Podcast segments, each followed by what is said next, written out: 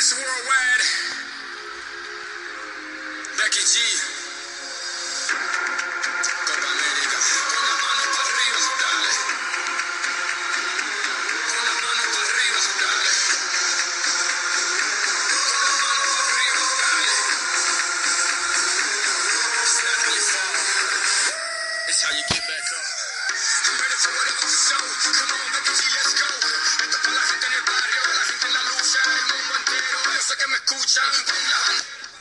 Hola, hola, hola, tengan ustedes muy pero muy buenas tardes. 30 minutos pasan ya de la hora 18.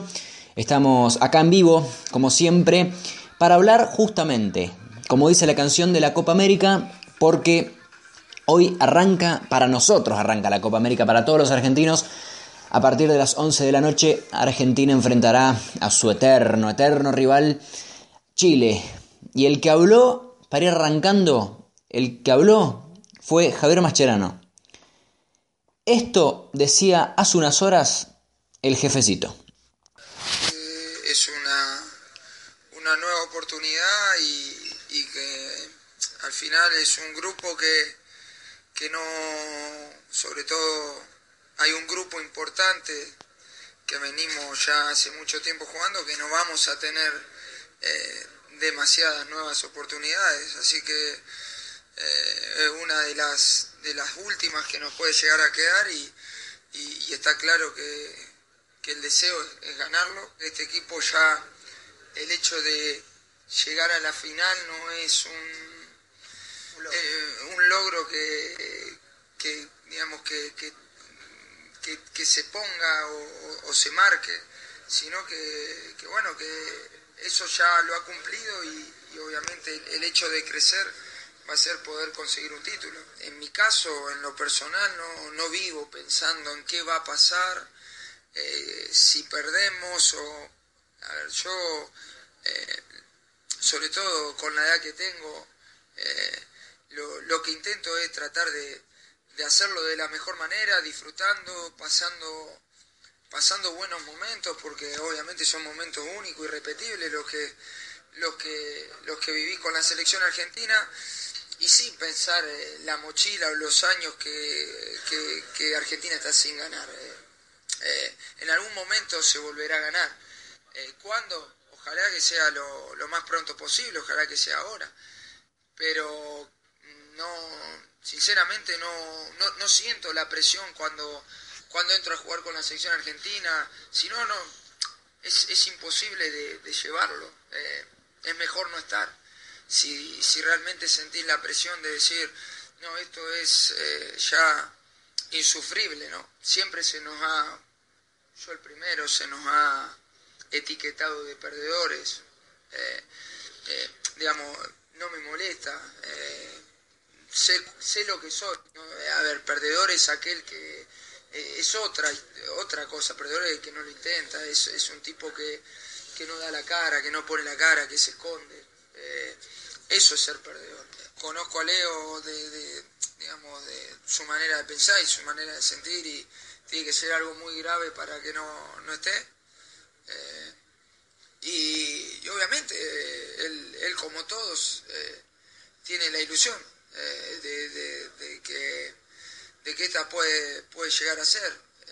Pero bueno, tenemos que empezar por el primer partido, después yo siempre digo el campeonato te va indicando para lo que está. Obviamente que es uno de los candidatos con, con nosotros, es un partido muy complicado porque ellos tienen un gran equipo eh, y sin duda que, que tiene, tienen un equipo como para poder estar eh, peleando por, por, el, por el título, así que, que va a ser lindo, ojalá que nosotros podamos eh, de entrada empezar eh, empezar a jugar eh, el fútbol que nosotros queremos, no, no generarnos dudas eh, de, digamos, de entrada, que es, es muy importante en un torneo corto, tener la seguridad de que las cosas van saliendo como uno pretende. Si sos elegido por... Bien, ahí estaba entonces la palabra de Javier Mascherano hablando de, de todo lo que nos depara esta Copa América. Reiteramos, 23 horas, Argentina sin Messi ante Chile. Eh, Leo no está recuperado de su dolencia lumbar y Martino no lo arriesgará. En su lugar estará Gaitán. A partir de las 23, eh, la selección debuta en el grupo eh, D, en el grupo 4, como algunos lo llaman. Bueno, a ver. Argentina. Argentina formará con un probable 11 que es el siguiente. Romero en el arco. Mercado, Otamendi, Funes Mori y Rojo. Augusto Fernández, Javier Mascherano, Ever Banega, Nicolás Gaitán. Y arriba Gonzalo Higuaín y Ángel Di María son los que hasta ahora Gerardo Martino ha eh, dispuesto a estos 11. Mientras que Chile, mientras que los de Juan Piz irían con Bravo, Isla, Garimedel, Jaramena, Aranguis, Marcelo Díaz, Arturo Vidal, Alexis Sánchez, Eduardo Vargas y Jean Bossellur. Esos serían los probables 11 de Juan Antonio Pizzi para el partido de esta noche. Bien, y ahora vamos a hablar de eh, Boca. Un poco de fútbol, de fútbol local, un poco de fútbol argentino. Dejamos por un rato de lado lo que es la Copa América, porque Boca trabaja fuerte. Empezó la parte dura de la pretemporada, el plantel se trasladó al predio de la AFA en Ezeiza para empezar la parte más pesada de la etapa preparatoria. Estuvieron presentes los refuerzos, hablando de Villalba, Suki y Walter Bow, ¿eh? los tres refuerzos, va, los tres, los cuatro, por Gonzalo Castellani. Eh, y podemos decir también Lisandro Magallán, entre uno de los repatriados por, por Boca. Bien.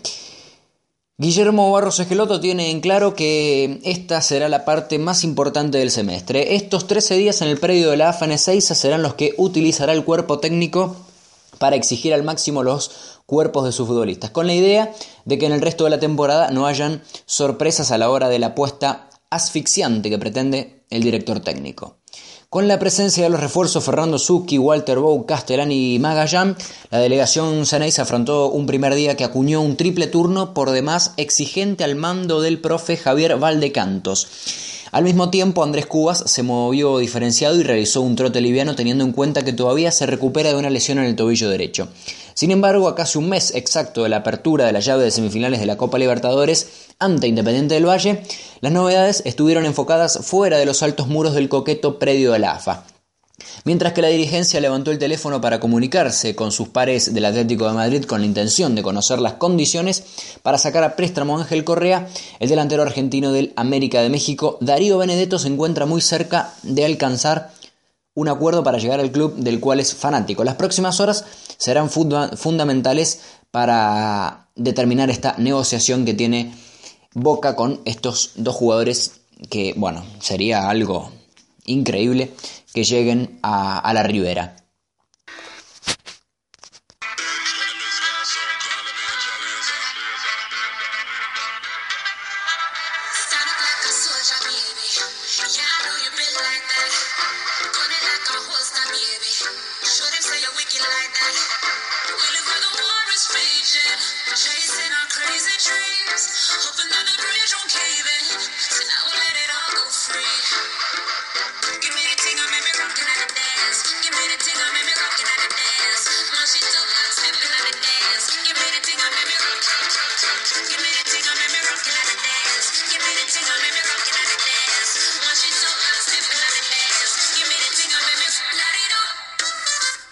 Bien, y ahora vamos a hablar de lo que es la primera B Nacional porque Central Córdoba ganó y la lucha por el descenso está al rojo vivo. Bueno, esta B Nacional es de nunca acabar. El conjunto santiagueño se impuso por 2 a 0 al Magro y dejó a Juventud Unida de San Luis en descenso directo. El Boys, Independiente Rivadavia y Atlético Paraná aún corren riesgos de perder la categoría.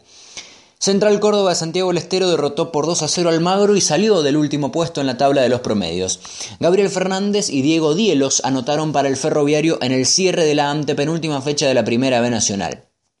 La victoria dejó al equipo dirigido por Andrés Guglielmi Pietro con, un, eh, con 1000,131 de promedio, penúltimo y por encima de Juventud Unida de San Luis, que tiene 1. 105. Además, descontó Independiente Rivadavia de Mendoza, All Boys y Atlético Paraná, quienes deberán sumar y hacer cuentas hasta el final. En la próxima fecha, All Boys recibirá a Unidos, Juventud Unida de San Luis, visitará Atlético Paraná, Independiente Rivadavia se medirá con Brown de Puerto Madryn y Central Córdoba tendrá una riesgosa visita ante Gimnasia de Jujuy.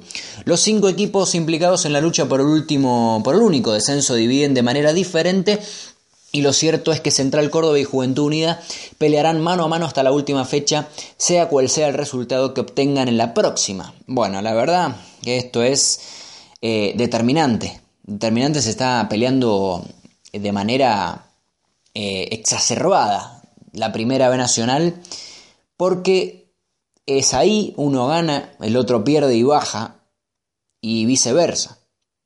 Se, se, está complicando los, equipos, ¿eh? se están complicando. Así que a ganar, a jugar bien, no queda otra. Y vamos a hablar de Federico Insúa porque se nos va un grande, se nos va otro grande. El Pocho Insúa anunció su retiro del fútbol. Eh, lamentablemente, el equipo en el que él juega, Argentinos, descendió. Eh, en el último campeonato y el Pocho dejará la actividad profesional a los 36 años. Federico Insúa anunció su retiro del fútbol profesional luego de haber descendido con Argentinos Juniors al Nacional B en la última temporada.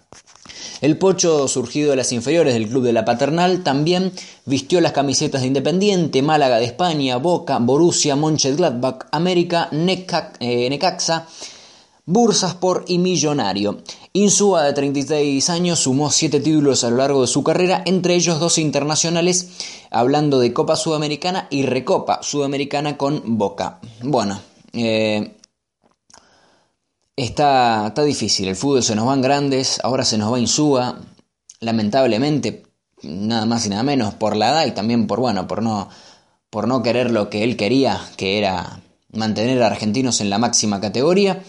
Y vamos a hablar ahora de México y Uruguay porque fue, creo, ayer el partido más trascendente, el partido más importante que tuvo el día domingo 5 de junio porque la sorpresa, el batacazo lo dio el conjunto azteca, el conjunto mexicano, quien derrotó, eh, derrotó ampliamente por un 3 a 1 a un Uruguay desconocido, a Muslera, Cavani sacados, eh, una vez terminado el partido, con los árbitros, con los con la terna arbitral se lo querían comer eh, eh, vivos, se lo querían comer vivo a los árbitros. Bien, vamos al partido entonces, a lo que dejó el partido. El Tri derrotó por 3 a 1 al conjunto Charrúa con goles de Pereira en contra, Márquez y Herrera, mientras que Godín puso el empate parcial. México se impuso por 3 a 1 Uruguay en el cierre del grupo C con goles de Álvaro Pereira en contra, como dije recién, eh, Rafa Márquez y Héctor, eh, Héctor, Herrera, mientras que Diego Godín había puesto el transitorio 1 a 1. El Tri comenzó mejor y marcó en el primer tanto, marcó el primer tanto a los 4 minutos del partido. El defensor uruguayo quiso evitar la llegada de Chicharito Hernández y terminó convirtiendo a propia puerta, como dirán en España, eh, gol en contra. Godín puso el empate a falta de 20 minutos con un gran cabezazo, pero Rafa Márquez metió el 2 a 1. El conjunto charrúa fue puro empuje, pero eh, sobre el final terminó pagando con otro tanto de los dirigidos por Juan, Carlos Osorio en la cabeza de Herrera. El jueves Uruguay jugará con Venezuela, mientras que México hará lo propio con Jamaica. El equipo del maestro Tavares deberá ganar para no perder las posibilidades de acceder a la próxima fase.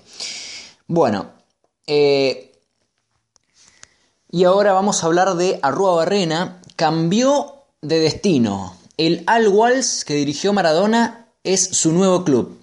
El ex entrenador de Boca había coqueteado con el AEC de Atenas, donde jugó 10 años, pero finalmente optó por acordar con el club donde estuvo Diego. Estamos hablando de los Emiratos Árabes Unidos, el equipo Al Walls. Al Walls que dirigió, como bien dije, eh, Diego Armando Maradona.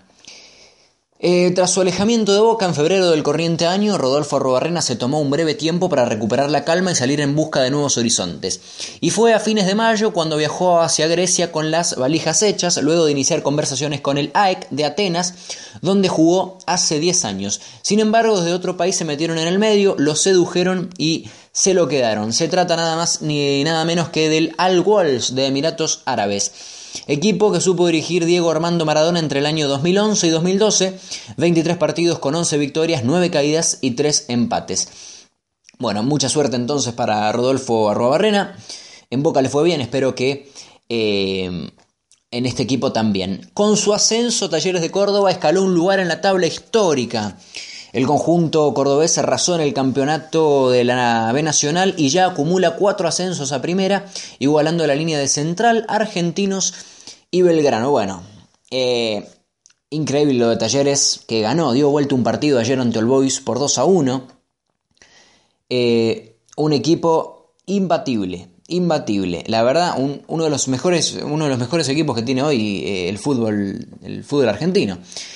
Genera una sensación ambigua estar entre los primeros lugares de esta tabla que refleja logros, pero a la vez demuestra las caídas de varios conjuntos de renombre para la historia del fútbol argentino. Lo concreto es que Talleres, con su reciente vuelta a Primera División, ya suma cuatro ascensos, al igual que Central, Argentinos y justamente su eterno rival Belgrano. A la espera de un nuevo clásico cordobés llegarán igualados en ese sentido. De todas formas, el equipo que lidera, que lidera cómodamente la tabla de subidas a la divisional de Elite es Quilmes con nada más que 10. Eh, en el segundo puesto figura Banfield, el podio también incluye a Lanús, Unión de Santa Fe y Tigre, un peldaño más abajo aparecen Gimnasia La Plata, Ferro y Chacarita, los últimos dos de hace tiempo penando en categorías menores. Bueno, la verdad Talleres Hace rato se merecía el ascenso, estaba ahí mano a mano con Chacarita, pero ganó. Chacarita también lo hizo y goleó por 4 a 0 a Independiente de Rivadavia de Mendoza. Pero lo de Talleres es increíble. 18 horas 46 minutos en todo el país.